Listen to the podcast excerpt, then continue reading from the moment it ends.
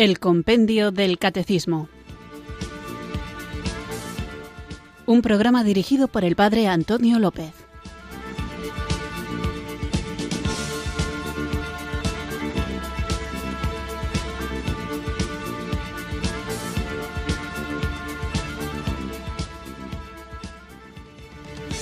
Buenas tardes, queridos oyentes de Radio María. Recibido un cariñoso saludo desde Irurzun, en Navarra, quienes sintonizáis una tarde más esta emisora de la Virgen para escuchar nuestro programa de formación diario, el Compendio del Catecismo. ¿Qué tal estáis? Espero que estéis bien, que estéis teniendo una buena tarde y vamos a mejorarla todavía más profundizando en la enseñanza de nuestra Iglesia Católica para conocerla, amarla, vivirla y comunicarla. Así que, sin mucho más preámbulo, pongámonos en actitud de oración para invocar juntos el don del Espíritu Santo y que Él nos acompañe durante esta hora y durante toda nuestra vida para que podamos ser en el mundo luz y sal de la tierra y sepamos dar razón de nuestra esperanza a todo aquel que nos la pida con humildad, con mansedumbre, con alegría y con la confianza de saber que no estamos solos, que nos acompaña esta roca inamovible sobre la que Cristo ha edificado su iglesia, que es el magisterio, el magisterio petrino, el magisterio de la iglesia, y seamos, como digo, evangelizadores, evangelizadores con obras de caridad, que sean el testimonio más elocuente de la acción de Dios en nuestra vida, pero también evangelizadores con argumentos y razones que convenzan o al menos hagan entender lo razonable de nuestra fe. Así que juntos invoquemos el don del Espíritu Santo.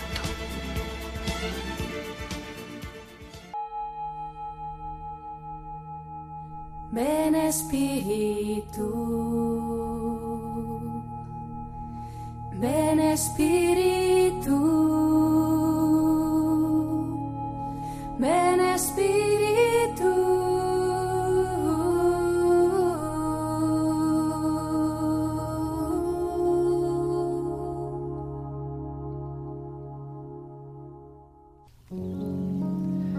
Ven, Espíritu Santo, para descubrir cuáles son mis profundas esclavitudes, qué cosas me hacen sufrir inútilmente, qué cosas me quitan la alegría de vivir, de dónde vienen las tristezas, los rencores, las insatisfacciones que llevo dentro. Trato de enfrentar con claridad estas esclavitudes ante la mirada de Cristo y tomo conciencia de mis planes. ¿Realmente quiero librarme de estas esclavitudes o en el fondo prefiero seguir así. Ven, Espíritu Santo, y dame la gracia de descubrir que tú eres la verdadera libertad. Me detengo a pedir con insistencia el deseo de liberarme y de recuperar el aire, el entusiasmo por vivir, las ganas de crecer y de amar, el gozo de ser amigo de Jesús. Me imagino cómo sería mi vida cotidiana, mi trabajo, mi encuentro con los demás, si dejara que tú, Espíritu Santo, me dieras la libertad verdadera. Trato de salir de la oración dispuesto a vivir así en cada momento. Ven, Espíritu Santo.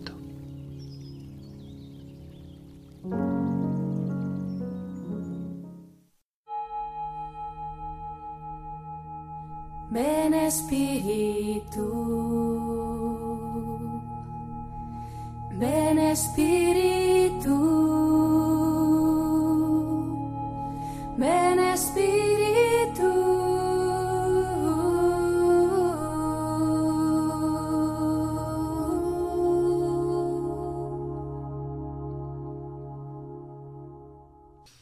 Queridos amigos, queridos oyentes de Radio María, después de haber invocado juntos el don del Espíritu Santo, vamos allá con nuestro programa de hoy. Os recuerdo, para ponernos en contexto y saber de qué estamos hablando, que estamos en una parte del compendio del catecismo en la que la reflexión se centra en el hombre. Así que, de alguna manera, estamos dando una especie de curso rápido, acelerado, de antropología. Por eso veíamos en los puntos anteriores en qué sentido el hombre es creado a imagen de Dios y señalábamos qué significa esto tan importante de que el hombre ha sido hecho a imagen y semejanza de Dios. Y subrayaba, como lo hace el compendio del catecismo, que es la única criatura sobre la tierra a la que Dios ama por sí misma y que estamos llamados todos a compartir en el conocimiento y en el amor la vida divina. Y por eso, en esta imagen de Dios, es donde radica la dignidad de la persona, no en el utilitarismo, es decir, la dignidad de la persona no depende de lo que la persona puede hacer, sino de lo que ella es en sí mismo. ¿Y qué es? Pues es imagen de Dios. Y como imagen de Dios ha sido creado para conocer, servir y amar a Dios. Y en esto radica la felicidad. El hombre ha sido creado para la felicidad y la felicidad se encuentra solamente en Dios. Veíamos también cómo todos los seres humanos, precisamente por tener como origen común a Dios que nos ha creado y como Salvador único a Jesucristo, que nos llama a compartir la vida divina y la vida eterna, pues precisamente por este origen común y por esta vocación común que tenemos todos los seres humanos, estamos unidos. Hablábamos también, y me parece importante recordarlo, de la fraternidad humana, que existen como distintos grados de hermandad entre nosotros. Por un lado, la hermandad que brota del hecho de haber sido creados todos por el mismo Dios y estar convocados, llamados, invitados a participar todos de la vida divina que Jesucristo nos ha ganado con su muerte y resurrección, pero que no todos todavía o conocen o aceptan esta invocación, esta invitación, perdón, esta invitación que Dios nos hace a entrar en comunión con Él. Pero quienes hemos aceptado, después de conocer esta invitación que el Señor nos hace y nos hemos incorporado a Jesucristo por el bautismo, somos no únicamente hermanos, en el sentido amplio, sino que somos miembros del mismo cuerpo de Cristo. Así que hay una fraternidad universal entre todos los hombres por el hecho de haber sido creados por Dios y llamados a entrar en comunión con Él, pero hay una fraternidad mucho más profunda que hunde sus raíces en el hecho de estar bautizados, de ser miembros del cuerpo de Cristo, que compartimos los cristianos. Bueno, esto es lo que veíamos hasta ahora y vamos a continuar con un punto que seguro que os resulta muy interesante, que es el punto número 69, que podéis encontrar en el Catecismo Mayor en los puntos 362 al 365 y en el 382. Escuchamos pues ahora la pregunta número 69 del compendio del Catecismo. Número 69. ¿De qué manera el cuerpo y el alma forman en el hombre una unidad? La persona humana es, al mismo tiempo, un ser corporal y espiritual en el hombre el espíritu y la materia forman una única naturaleza. Esta unidad es tan profunda que, gracias al principio espiritual, que es el alma, el cuerpo, que es material, se hace humano y viviente, y participa de la dignidad de la imagen de Dios.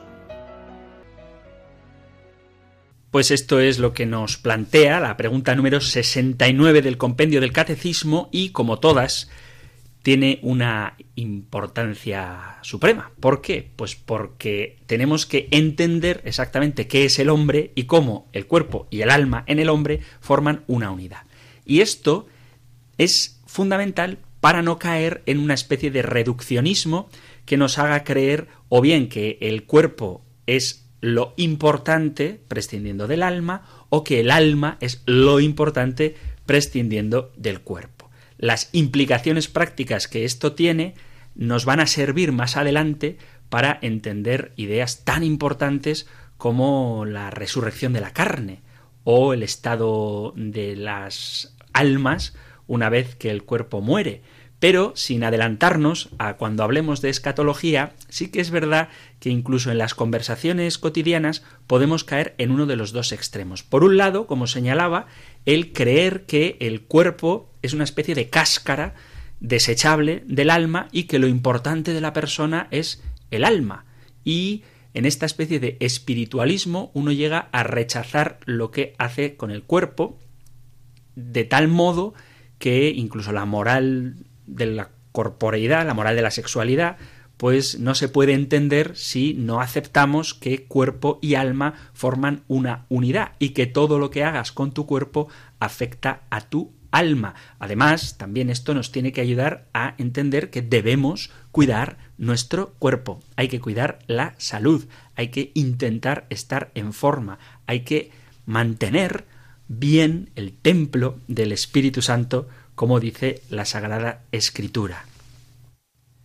Así dice la primera carta de San Pablo a los Corintios en el capítulo 6, versículo 19, precisamente además preguntando, ¿o no sabéis que vuestro cuerpo es templo del Espíritu Santo y que está en vosotros, el cual tenéis de Dios y que no sois vuestros? Por tanto, una filosofía o una espiritualidad, una teología, no sé cómo decir, una religión que rechaza el cuerpo y lo ve como meramente una especie de cárcel, también se ha dicho, luego lo veremos, en la que está encerrada el alma, nos lleva a un reduccionismo en el cual no captamos la grandeza de lo que Dios ha hecho en el hombre creado a su imagen y semejanza de Dios, cuerpo y alma. Como se suele decir, el cuerpo humano es un cuerpo espiritual o el alma humana es un espíritu encarnado. Y teorías como la de la reencarnación se sostienen filosóficamente en esta idea equivocada de que el cuerpo es pues como una especie de tetrabric que cuando tu cuerpo muere pues tu alma luego puede meterse en otro cuerpo como quien pasa un refresco de una botella a otra y esto no encaja con la visión cristiana de la unidad entre cuerpo y alma. Así que como veis, hay muchas nociones, muchas ideas que desvían la doctrina de la Iglesia Católica y se sostienen precisamente en la idea de que el cuerpo no pinta nada. Es como una especie, como decir, mm, de frustración cuando uno no siente plenos los sueños realizados, cuando uno cree que todavía le faltan cosas por hacer, dice, bueno, pues el yo, el yo no es mi cuerpo, el yo es mi alma. Entonces, aunque este cuerpo desaparezca, mi yo se mantiene en otro cuerpo distinto. Eso no encaja. No quiero entrar ahora, me dan ganas, ¿eh? pero no lo voy a hacer. No quiero entrar ahora en el tema de la reencarnación, pero sí que os adelanto que es absolutamente incompatible con la fe católica, porque Dios ha creado al hombre cuerpo y alma. Y de aquí brota, de esta afirmación, la doctrina, el dogma, el artículo del credo de la resurrección de la carne. Dios no nos ha hecho espíritus, no nos ha hecho ángeles, nos ha hecho hombres, y en cuanto a hombres, corpóreos. Pero luego existe también el otro opuesto, que es pensar que todo en el hombre es cuerpo. Y de ahí se hacen afirmaciones como que el alma es el cerebro o que la inteligencia se puede identificar con el alma y las implicaciones prácticas que esto tiene, aunque suenen muy a ciencia ficción, hay quien las mantiene y se las cree, que si tú eres capaz de descargar tu cerebro en un archivo de ordenador, todo tu ser estaría en ese archivo y no estarías limitado pues a las enfermedades o a las limitaciones que el cuerpo tiene, sino que tu inteligencia, que sería física, sería transportable a una especie pues eso, de disco duro en el cual tu persona quedaría ahí íntegra y podrías vivir siendo tú pero en una especie de ordenador o en un robot. Todas estas ideas no son inventadas por mí. Hay quien piensa que el alma es una parte física del hombre, que se identifica con las ideas, con la inteligencia, y a veces en nuestro lenguaje cotidiano, ordinario, usamos expresiones como tengo el disco duro lleno, ¿no? Cuando uno se le olvidan las cosas o tiene muchas cosas en la cabeza, dice tengo el disco duro lleno de la cabeza, ¿no? Hay que resetear todas estas expresiones que se pueden entender bien, pero encierran de fondo la idea de que somos mecanismos muy sofisticados, si tú quieres decir, muy sofisticados, muy complejos, muy ricos, pero puramente materiales. Y esto contradice también la enseñanza de la Iglesia que nos dice que hay un principio espiritual en el hombre, un principio físico, es evidente, pero ambos dos forman una única unidad. Así que me vais a permitir que me ponga un poquito filosófico, pero para poder seguir desarrollando los distintos puntos del catecismo tenemos que tener esta idea muy clara. Así que vamos allá. Vamos a empezar hablando de una de estas cosas que están a veces en el fondo de muchos pensamientos, incluso de cristianos, pero que no son propias del cristianismo, sino que están heredadas o bien del maniqueísmo, del que ya hemos hablado, acordaos que Manés era una especie de líder de un grupo religioso sectario que entendía que había dos principios, un principio bueno espiritual y un principio malo material. Bien, pues desde este maniqueísmo o desde el gnosticismo, que es un pensamiento que existe desde antes del Nuevo Testamento y del que muchos de los textos apócrifos han bebido, con nombre cristiano, o hablando de Jesucristo, mantienen ideas gnósticas, que, por cierto, el gnosticismo está muy presente en lo que hoy conocemos como la llamada nueva era. Bien, pues todos estos pensamientos gnósticos o maniqueos de los que tuvo que defenderse el cristianismo desde los primeros siglos, entendían la corporeidad del hombre, el cuerpo del hombre, y el mundo, el mundo material, como algo negativo, algo malvado. Una de estas orientaciones ha derivado en el pensamiento gnóstico, que vuelve a nosotros de vez en cuando y ahora está bastante presente en la nueva era. Un pensamiento que fue ya en su momento el preludio del ingreso del platonismo en la teología cristiana. A veces hemos adoptado ideas platónicas en el pensamiento cristiano. Y acordaos que para Platón el mundo de las ideas es el mundo real, el mundo al que hay que aspirar, está ahí en esa especie de lugar espiritual, y luego está el mundo carnal, el mundo material, al cual, como uno que cae de un carro, pues en esa caída es encerrado en un cuerpo humano. Y entonces hay que desprenderse de ese cuerpo. Estas ideas también están ahí latentes, más o menos explícitamente, pero normalmente latentes en pensamientos orientales que también afectan a la Iglesia. Y por eso tenemos que tener muy claro qué es lo que nosotros, como seguidores de Jesucristo, resucitado en carne, creemos a propósito del cuerpo. Bien, en el gnosticismo, que como digo tiene su versión contemporánea en la nueva era, encontramos ideas con las que ya en los primeros tiempos del cristianismo tuvo que enfrentarse la fe.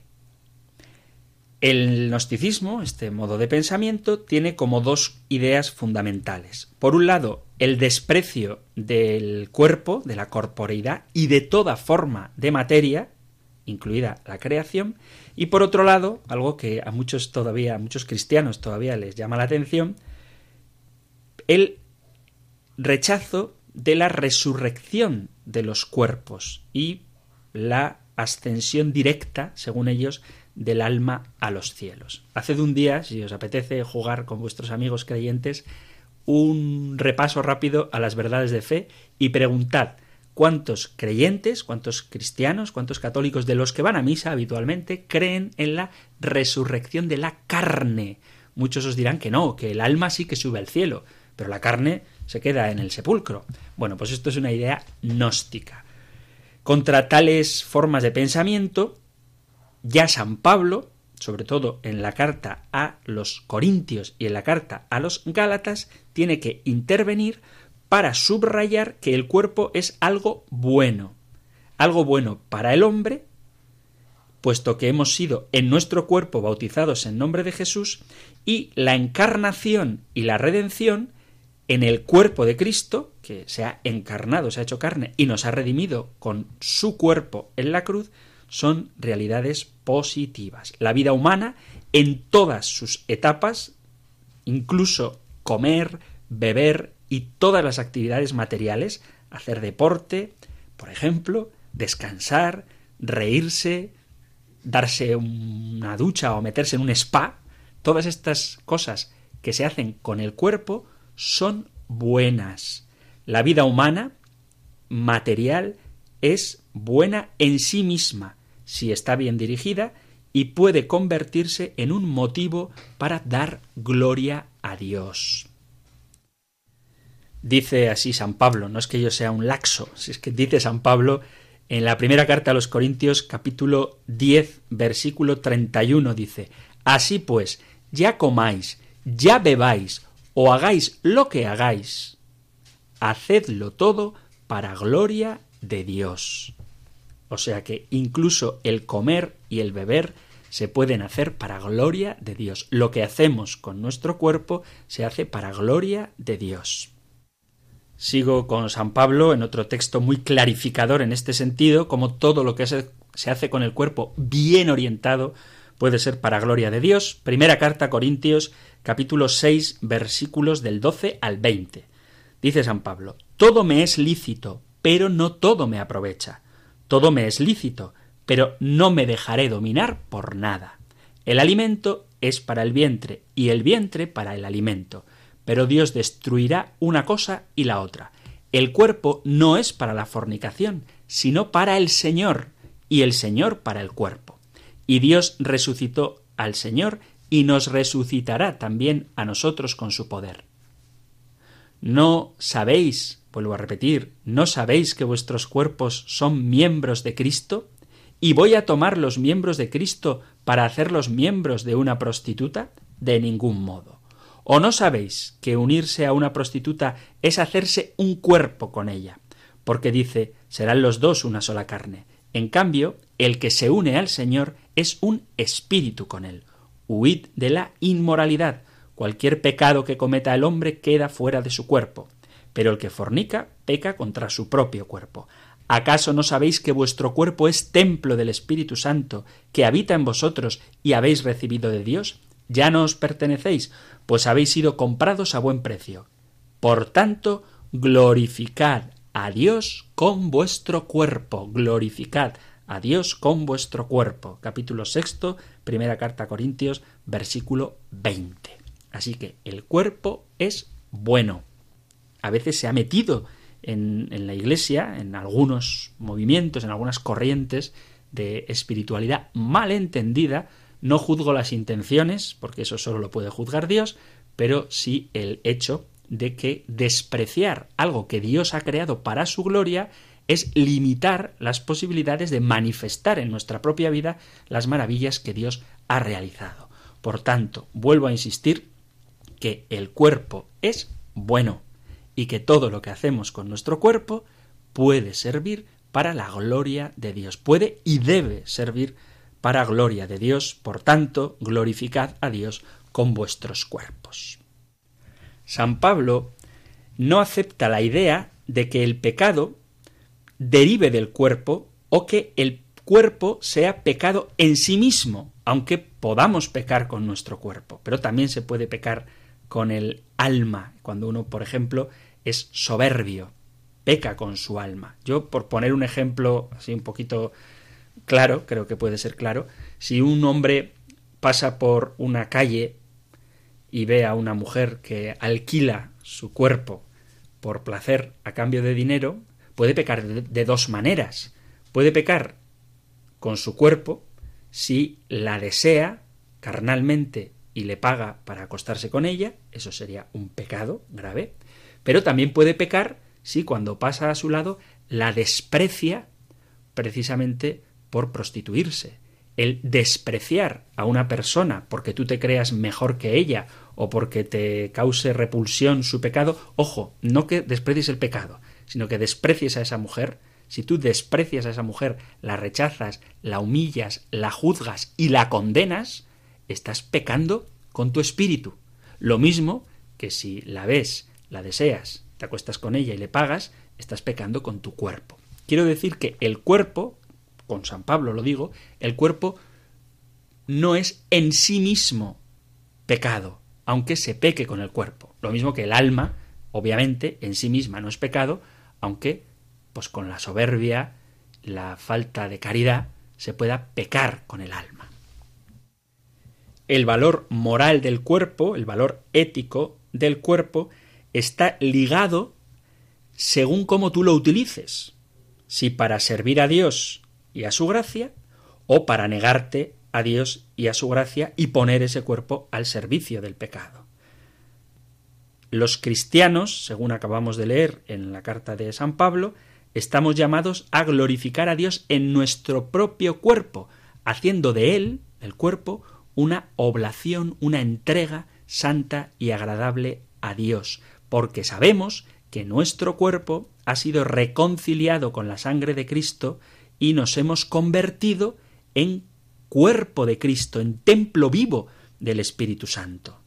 Ya hemos citado la primera carta a Corintios capítulo 6 versículo 12. Según este pasaje, vemos cómo quien peca contra su cuerpo comete algo más grave que quien peca de otra manera, en cuanto que desvía el propio cuerpo de la que es su auténtica vocación, que consiste en establecer una relación esponsal con Cristo en la Iglesia, y no en hacerse uno a sí mismo instrumento de pecado. De hecho, nosotros cuando recibimos la comunión, la Eucaristía, recibimos en nuestro cuerpo el cuerpo de Cristo. Y en esta unión de cuerpos, que tiene un claro significado matrimonial, se expresa en plenitud aquello a lo que estamos llamados, que es precisamente a entrar en comunión íntima con Cristo, comunión íntima con Dios, pero una comunión que se realiza en esta vida, ya en esta vida, se realiza con nuestro cuerpo. Lo que quiero que quede claro es que en contra de las posturas gnósticas y de estas posturas neonósticas, nueva era o espiritualistas, no sé cómo llamarlas, que nos rodean constantemente, tenemos que oponernos a la idea de que el cuerpo es malo. ¿Por qué? porque nosotros como creyentes afirmamos que no sólo el espíritu, no sólo el alma, sino también el cuerpo es imagen de Dios y que ha sido creado para que se configure en nosotros la imagen perfecta de Cristo que tuvo carne. Dios será glorificado en sus criaturas, conformadas y modeladas sobre el propio Hijo, ya que por las manos del Padre que son el Hijo y el Espíritu Santo, el hombre en su integridad y no en una sola parte, se vuelve semejante a Dios. Por eso cuando tenemos que realizar en nosotros la imagen de Dios, no lo hacemos únicamente en un sentido espiritual, sino en un sentido también corporal. El hombre perfecto resulta de la compenetración y de la unión del alma que acoge el espíritu del Padre con la carne creada a sí mismo a imagen de Dios. Esto último ya lo decía San Ireneo contra los herejes, en el libro Adversus hereges, contra los herejes. La visión del ser humano aparece extraordinariamente unitaria. Todo el ser del hombre, cuerpo y alma, es creado por Dios a imagen del unigénito, a imagen de Jesucristo. Y todo el ser del hombre todo el ser del hombre, cuerpo y alma, es redimido por Cristo y orientado a la gloria de Dios. Todo lo creado, aunque haya sido herido por el pecado original, pronto nos dedicaremos a ellos, está dirigido a la palabra de Dios hecha carne y en el poder del Espíritu Santo será definitivamente transfigurado. A pesar de que la Iglesia siempre lo ha tenido muy claro, es cierto que algunos rastros de este pensamiento gnóstico han penetrado en la Iglesia. Hay un cierto sabor de dualismo en muchas de las corrientes espirituales, pero que tenemos claro desde la fe católica que en los sacramentos que se realizan materialmente, físicamente, recibimos la salvación íntegra del hombre, alma y cuerpo. Sin embargo, lo veremos si nos da tiempo, el influjo del platonismo sí que ha dejado, como digo, pozos, huellas, vestigios de un dualismo que hay que saber purificar. Cuando nos dediquemos a la cristología, veremos cómo precisamente una de las herejías cristológicas surge por la dificultad de entender cómo es posible que el verbo de Dios realmente se haya hecho carne. Y muchas herejías cristológicas lo que niegan es la realidad de la carne de Cristo, ¿no? sino que únicamente aceptan que haya apariencia, pero no realidad humana. Sin embargo, la Iglesia, fiel a lo que el Espíritu Santo le revela, se enfrenta fuertemente contra estas interpretaciones, defendiendo el realismo de la encarnación y por tanto la autenticidad del cuerpo humano de Jesucristo. Por eso huyamos de cualquier tipo de salvación que se limite únicamente a lo espiritual o intelectual, dejando de lado lo material, lo carnal, lo corporal, porque Cristo con su carne ha redimido al ser humano íntegro, total, completo, en esa unidad originaria de cuerpo y alma con la que Dios nos creó. Vamos a hacer una pequeña pausa musical y vamos a escuchar una canción que muchos rezamos. Esta es la costumbre que yo tengo después de la comunión, cuando me siento a dar gracias al Señor, rezo la oración de San Ignacio de Loyola, Alma de Cristo. Vamos a escucharla cantada en una versión así alegre, pero decimos Alma de Cristo, santifícame, cuerpo de Cristo, sálvame.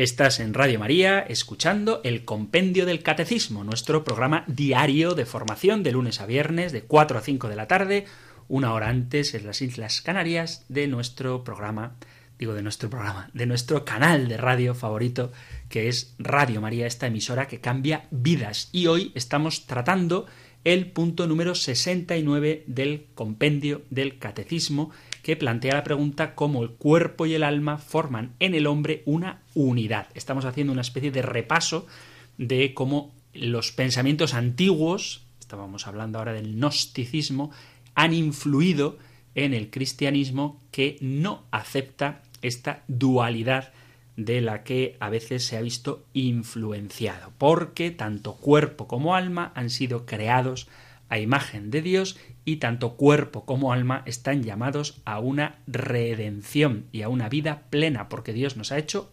hombres, nos ha hecho seres humanos, no espíritus y tampoco ángeles, sino hombres con cuerpo. Después de ver un poco así por encima lo que dice el gnosticismo y la respuesta que la Iglesia ha dado claramente sostenida en lo que la Sagrada Escritura nos revela, vamos a hacer una aproximación ahora al mundo filosófico griego. En la cultura griega, la relación entre cuerpo y alma resulta un poco paradójica, puesto que el mundo griego tenía un interés bastante importante por el cuerpo. Las artes griegas exaltan la belleza y la armonía del cuerpo, la medicina que atiende las necesidades del cuerpo estaba muy desarrollada, pero a pesar de este interés práctico por el cuerpo, la teoría filosófica de los griegos no era tan positiva con respecto a la parte física del ser humano. ¿Por qué? Pues porque lo que afirmaban los griegos era la autonomía y la superioridad del intelecto sobre el cuerpo. El intelecto está arriba y el cuerpo está abajo. Y por eso dividían la sociedad entre filósofos y esclavos. La actividad intelectual es la actividad típica propia de los filósofos, mientras que el trabajo corporal pertenecía a las categorías inferiores y por tanto se confiaban a los esclavos. ¿Por qué pensaban de esta manera? Pues porque, como venimos viendo, había una visión negativa de la corporeidad se llega a definir el cuerpo como un sepulcro del alma y podían llegar incluso a divinizar el alma, estamos hablando de los griegos, hasta el punto de negar todo valor al cuerpo. Pero quien da forma a esta reflexión es sobre todo el famosísimo Platón. Me imagino que los que hayáis estado en el instituto con más o menos cariño lo recordaréis. Haciendo propia la tradición de Pitágoras, Platón ve el cuerpo como una cárcel del alma, una cárcel en la cual el alma ha sido precipitada como por un castigo divino. Por eso, la condición corpórea, el cuerpo, representa algo transitorio, algo pasajero, algo negativo, en el cual el alma, que ésta sí es divina y es eterna, se tiene que resignar a aguardar el momento de ser liberada. En este contexto se entiende por qué hay expresiones en las que alabamos o se alababa a personas diciendo parecía un hombre que se avergonzaba de existir en el cuerpo, ¿no? como si el cuerpo fuera algo malo. El cuerpo, para los griegos y para Platón, no solamente constituye una realidad que limita al hombre, sino que es la causa que imposibilita al espíritu a realizarse plenamente. El cuerpo es la consecuencia de una culpa producida por un mal que el hombre en un mundo ideal ha realizado. El verdadero hombre es aquel, dirán ellos, como demuestra también Sócrates con su serena muerte, que sale al encuentro de la muerte para librarse del cuerpo. En los escritos de Platón vemos cómo describe la relación entre cuerpo y alma como un marinero en su barco que de alguna manera colabora con él, el alma con el cuerpo, pero tiene que desprenderse de él. En cualquier caso, el cuerpo sería únicamente un instrumento del alma del que el yo individual, la persona, tiene que liberarse, sea como sea, para alcanzar una existencia espiritual e inmaterial. Quizá esto suene así a, religiones o filosofías orientales donde uno tiene que llegar al nirvana, a liberarse de su cuerpo para fundirse con un todo abstracto e impersonal y inmaterial. Esto no encaja con la revelación cristiana. El límite del cuerpo es el de ser siempre una realidad que aísla y separa. Es el principio de individuación y de distinción más bien que el de la pertenencia a una familia o a un lazo común. Cuando uno pretende desvincularse de su cuerpo, no se da cuenta que en el fondo se está desvinculando de sus raíces, de sus lazos, de su familia, de su comunidad. Entonces, la Sagrada Escritura sí que nos muestra la comunidad como un lugar donde Dios se revela, que llama a un pueblo, y esta comunidad está formada por individuos, pero en el pensamiento griego y también oriental, insisto, el ser individual no tiene ningún valor, sino que ha de ser disuelto en una especie de océano en el que yo me confundo como una gota que cae sobre el mar. Además, en el pensamiento griego se entiende el cuerpo como un instrumento del alma. Entramos aquí con el gran Aristóteles, que habla del ilemorfismo, que dice que la unidad entre cuerpo y alma, el cuerpo sería la materia del hombre y el alma la forma.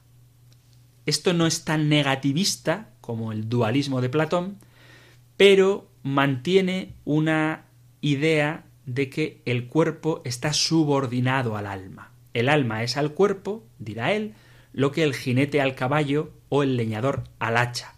El cuerpo tiende al alma como a su medio.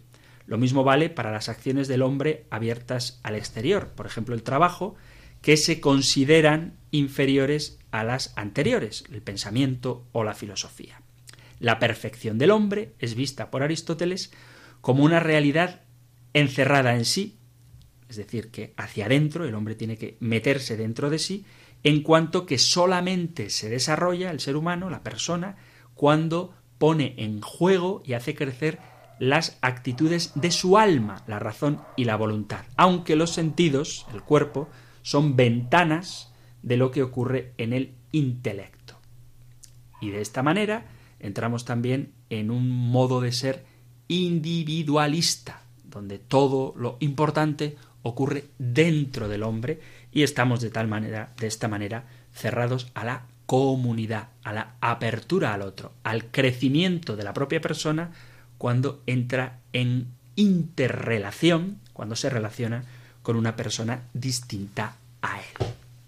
Me parece importante insistir en este tema de la unidad entre cuerpo y alma, por eso vamos a continuar con este mismo punto 69, pero ahora, queridos amigos, queridos oyentes, vamos a abrir nuestras líneas para que podáis poneros en contacto con el programa. Así que ya sabéis que desde Radio María nos encanta estar cerca de nuestros oyentes para compartir, para departir, para dialogar, para discutir.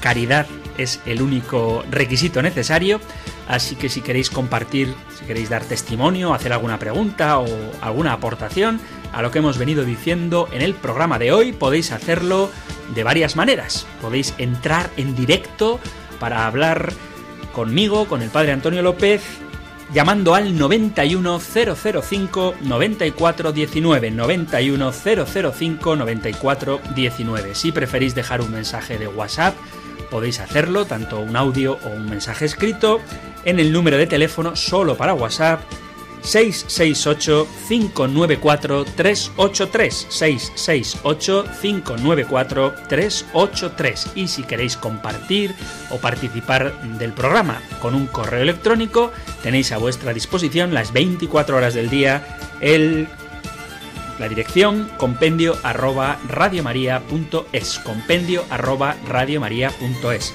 El correo y el WhatsApp sobre todo para aquellos que no escucháis el programa en directo, que lo hacéis a través de los podcasts, que podéis encontrar todos los programas en la página web o en la aplicación de Radio María. Pues tenéis este correo electrónico compendio arroba radiomaria.es o WhatsApp 668-594-383 y los que lo escucháis en directo y queréis participar en directo del programa, podéis hacerlo llamando al 91 005 94 19 91 005 94 19. Aquí os espero.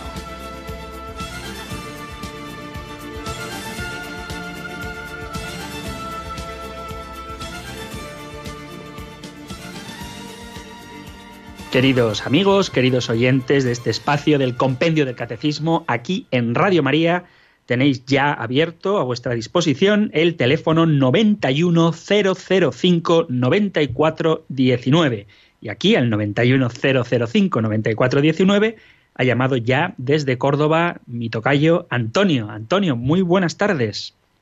Bueno, soy la tocaya, soy Antonia. Ah, tocaya, perdón, perdón, perdón. Pues tocaya, Antonio. Nada, nada. Encantada de... Ya le llamé una vez, que ya me dijo usted que lo que significaba el nombre de Antonia y de Antonio. Ah, sí, sí. Que nada, que muchísimas gracias por el programa porque vamos, es una joya. Como, Gracias a como ti. se como se, se entera uno aquí de todo. Yo lo que quería, llamaba más que nada porque cuando habla usted de la dignidad humana, mm, yo me he estado, conforme lo iba oyendo, yo decía, madre mía, si eso es que ahora mismo es lo que menos se tiene en cuenta, ¿no? Con las Sí. leyes estas de la eutanasia, del aborto, con tanto esto de querer legalizar la prostitución. Es que mm, en todas estas leyes mm, el aborto, la, la, la, la droga, bueno, to- to- todas estas cosas que están, es, es porque no se tiene en cuenta la dignidad humana, me parece a mí, porque es que mm, se toma la- a las personas como si fueran materia solamente. Mm, El cuerpo lo toman como, como si fuera, yo qué sé, un instrumento de investigación en un laboratorio, ¿no? Con esto de Sí, mm, sí, por eso, como... Sí, sí, tienes toda la razón. Por eso el, el programa de hoy me ha entretenido y creo que seguiremos con él porque es muy importante, ya que estamos en el tema de la creación y cómo Dios ha creado al hombre a su imagen y semejanza, entender qué es el hombre. Porque cuando se instrumentaliza al hombre o se le reduce meramente al valor que tiene en cuanto a la utilidad que tiene, olvidando la, capacidad, el valor ontológico, o sea, en su propio ser, en lo que es, no en lo que hace, cuando se olvida esto, pues se pueden cometer desastres morales y humanitarios, o humanos, mejor dicho, desastres humanos como este que estás comentando. ¿no? Entonces, cuando uno valora la vida solamente en cuanto que produce, pues los niños no nacidos o los ancianos que ya no producen, pues son, como dice el Papa Francisco, descartados. Y tienes toda la razón. Por eso, insisto en, en que este punto que estamos viendo de la unidad entre cuerpo y alma, asociado a los puntos anteriores, como que el hombre ha sido creado a imagen y semejanza de Dios para conocerle, amarle y servirle, pues son fundamentales. Y animo a los oyentes de Radio María, y en concreto a los que estáis conectados ahora escuchando el compendio del catecismo, a que no tengamos miedo a la filosofía. Lo digo porque a veces parece como que es una cosa abstracta, ¿no? Los que han estudiado filosofía en el, en el instituto, pues a algunos les gusta, a otros no, pero parece que es una realidad desconectada de la vida, cuando en el fondo muchas de las cosas que nosotros hacemos se hacen precisamente porque subyace en ellas una filosofía concreta. Y por eso hay que fundamentar bien nuestras bases de actuación en un pensamiento correcto, en una adecuada filosofía. Así que comparto contigo, Antonia, esta inquietud y tenemos que poner en valor la dignidad humana que brota del hecho de haber sido creada a imagen y semejanza de Dios y llamada a esta comunión con Dios. Y todo lo que sea reducir al hombre o bien a sus capacidades intelectuales o productivas es una degeneración del plan de Dios y una pérdida, desde luego, para el hombre, porque luego las relaciones entre las personas también se ven afectadas por este tipo de criterios y al que no sirve, pues no le tratamos con la dignidad que como hijo de Dios tiene. Muy bien, eh, Antonia, pues nada, un abrazo, gracias por llamar y nos vamos hasta Madrid para saludar a Gregorio. Gregorio, buenas tardes. Gregorio Isaías, Gregorio Isaías. le agradezco que su programa admitan las palabras judías. como Isaías y Isaías en hebreo, Sí, salvación del Señor. muy bien. Asimismo, espero que su libertad de habla se mantenga. Gregorio, no, Gregorio Isaías, no te oigo muy bien. No, le comento Sí, que su libertad de programa sí. se mantenga y que haya buena relación entre judíos y cristianos. Pues que Dios. Solamente muy amable. Vale, gracias, muchas gracias. Pues ojalá que la relación entre judíos y cristianos sea de buenos hermanos de momento, hasta que algún día los judíos acepten que Jesús es el Mesías prometido y todos formemos parte de la gran familia de Dios y además del cuerpo de Cristo que es la Iglesia. Así que es un, es un deseo que, que todos tenemos. Muchas gracias, Gregorio e Isaías, por tu, por tu llamada.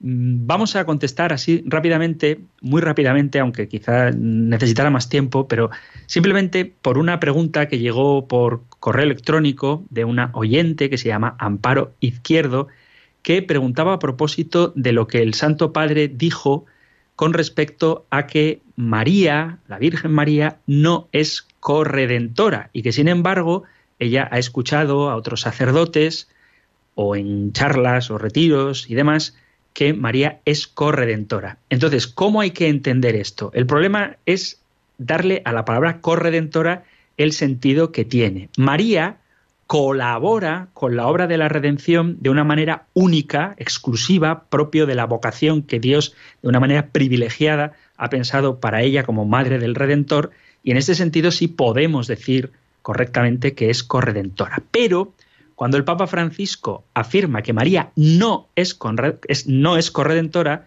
lo hace para subrayar una verdad fundamental, y es que el único que nos ha salvado es Jesucristo, y Él es el único que nos ha redimido con su sacrificio, y el sacrificio de Jesucristo tiene valor salvífico porque Él y sólo Él es Dios. Y en ese sentido, Jesús es el único redentor, porque la única posibilidad de ser redimidos era que Dios mismo se ofreciera por nuestra redención. Y en ese sentido, el único redentor es Jesucristo. Pero cuando la Iglesia Católica utiliza el título de corredentora aplicado a la Madre de Jesús, de ninguna manera, y esto es lo que el Papa quiere subrayar, de ninguna manera llamar a María corredentora supone poner a la Santísima Virgen en un nivel de igualdad con Jesucristo, el divino redentor. ¿Por qué? Porque hay una diferencia infinita entre la persona divina de Jesucristo y la persona humana de María. Cuando la Iglesia ha hablado de corredentora, se refiere a la participación excepcional de la Madre de Jesús, pero supeditada a el Hijo, el Hijo, el Verbo de Dios, en la obra de la redención humana. Entonces, para entender bien la palabra corredentora, hay que traducir corredentora como mujer con el Redentor, o más literalmente como la que ha readquirido con él, con el Redentor. O sea, el prefijo co viene del término latino cum, que significa con, no de ninguna idea que haga entender la similitud, la igualdad entre María, que es la más perfecta de todas las criaturas, y Jesucristo, que no es criatura, porque es Dios coeterno con el Padre y el Espíritu Santo. Entonces, María como corredentora se aplica a la cooperación excepcional de la Virgen en la obra redentora de Jesucristo, pero dependiente de la obra de Jesucristo. María tiene un papel único en el, empeño de Dios de redimir a la familia humana, pero ese papel único no se puede igualar a la tarea, al, esfuerzo, no sé cómo decir, el esfuerzo, no, el empeño también, de que el Verbo de Dios, Jesucristo, ha derramado su sangre para redimirnos. Entonces, en este sentido, la tarea de María está supeditada a la de Jesucristo y no en igualdad de condiciones. Por eso, en un cierto sentido, sí se puede hablar de María como corredentora, puesto que ha vivido unida a Jesucristo, pero el único que nos ha redimido es el Señor. Solamente Dios, solo la sangre de Dios es la única que tiene poder para limpiar los pecados. Y quienes están unidos a Cristo colaboran con Él, pero no de una manera igual. Creo que, aunque haya sido así como muy rápido, esto puede servirnos para dejar claro en qué sentido no se puede decir que María sea corredentora, porque su persona es infinitamente distante de la persona divina de Jesucristo, aunque entre las criaturas, entre los seres creados, ella es la dichosa entre todas las mujeres. Pero si la comparamos con Dios, pues ciertamente se queda en nada, porque ¿quién como Dios? Nadie como Dios. Pero el Señor ha querido que ella participe de la obra de la redención, pero la redención es obra de el Padre, el Hijo y el Espíritu Santo, solo de Dios. Bueno, espero que haya quedado al menos un poquito claro. Llegamos al final de nuestro tiempo para el programa de hoy, así que nos despedimos con la bendición del libro de los números. El Señor te bendiga y te proteja, el Señor ilumine su rostro sobre ti y te conceda su favor, el Señor te muestre su rostro y te conceda la paz. Muchísimas gracias por estar ahí Gracias por escuchar el compendio del catecismo y si queréis, volveremos a encontrarnos en un próximo programa. Un fuerte abrazo.